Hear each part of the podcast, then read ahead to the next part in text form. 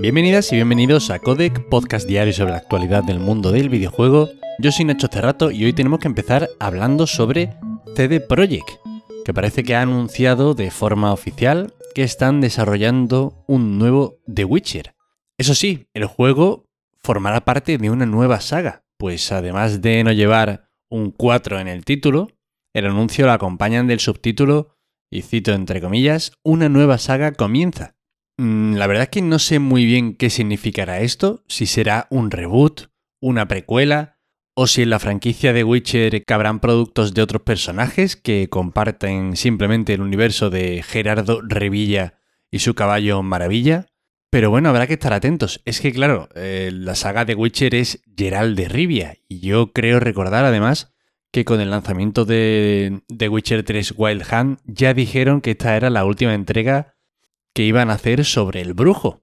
Así que no sé, será algún tipo de spin-off, precuela, como he dicho, no sé, la verdad, que no sé qué harán. Con el anuncio además han revelado que el nuevo motor gráfico que utilizarán será el Unreal Engine 5, y es que han firmado un contrato de colaboración con Epic para los próximos 15 años. Eso sí, esto no implica de ningún modo algún tipo de exclusividad con la Epic Games Store ni nada de eso, es simplemente para el motor gráfico. Y bueno, finalmente pues se confirma lo que todo el mundo esperábamos con esa vuelta a The Witcher, ¿no? Con ese relanzamiento de nuevo de The Witcher 3 que saldrá en la nueva generación, desarrollado por Saber Interactive. Y bueno, una estrategia que, bueno, intenta que nos fijemos en esta saga y no en la de Cyberpunk, que ha salido más regulera. Y yo, sinceramente, pues me alegro mucho. A mí The Witcher 3 me gustó muchísimo. Es curioso cómo percibimos este anuncio, este juego, después del drama de Cyberpunk, porque bueno, en otra ocasión, el saber que los de CD Projekt estaban trabajando en un nuevo The Witcher, a mí me hubiese vuelto loco, pero ahora mismo estoy como con reservas, ¿no? No estoy especialmente entusiasmado porque ya me asusta un poco lo que hagan en este estudio, pero vaya, va a ser un jugazo yo creo que alucinante. No creo que haya motivos para sospechar más que, bueno, de forma un poco irracional, pensando en lo mal que fue Cyberpunk, pero bueno, es que es una cosa radicalmente distinta. Y bueno, a ver qué tal sale todo esto. Sony adquiere Haven Studios, el estudio fundado por Jade Raymond. Ya desde su fundación, la compañía japonesa claramente ha depositado su confianza en este nuevo estudio, apostando por ellos y por su primera producción, y es que durante este último año han estado apoyando y ofreciendo soporte, hasta, bueno, finalmente acabar formalizándose toda esta relación en una asociación ya a todos los efectos, con la adquisición por parte de Sony. Todo esto lo dice, vamos, lo apunta eh, Jade Raymond en el comunicado que ha acompañado este anuncio.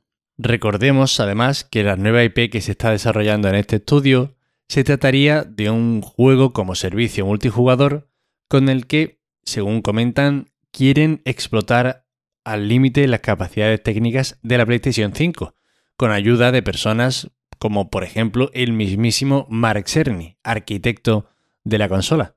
No sabemos cifras del acuerdo, pero bueno, era una de estas adquisiciones que se rumoreaban que se acabarían llevando a cabo. En el comunicado nos dan algunas pistillas más sobre el equipo de desarrollo y además afirman que en febrero de 2022 habrían triplicado los empleados que tenían a principios de 2021. Que claramente está en crecimiento y claramente ha recibido apoyo. Y bueno, a ver qué tal sale este otro proyecto. Y ahora una noticia un poquito mal rollera y es que las tiendas de Wii y DSi llevan caídas desde, según Eurogamer, el 16 de marzo. Nintendo aún no se ha pronunciado ni ha dicho nada al respecto. Hasta este momento, claro, los usuarios podían descargar los títulos que tuvieran en propiedad, aunque no se podían comprar nuevos desde 2014, que ya cerraron las tiendas.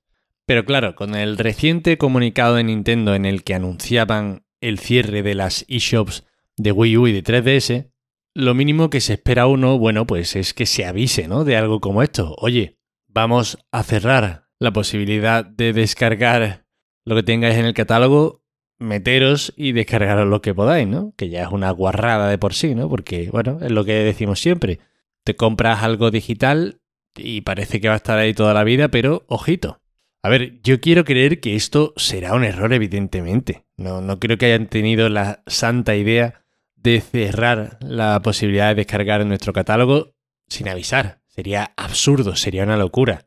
Yo creo que, bueno, que simplemente en Nintendo son especiales y cutres como ellos solos, y que muy pronto dirán algo y volverán a estar disponibles los catálogos, al menos hasta que avisen del cierre. Pero bueno, el susto lo tenemos metido en el cuerpo.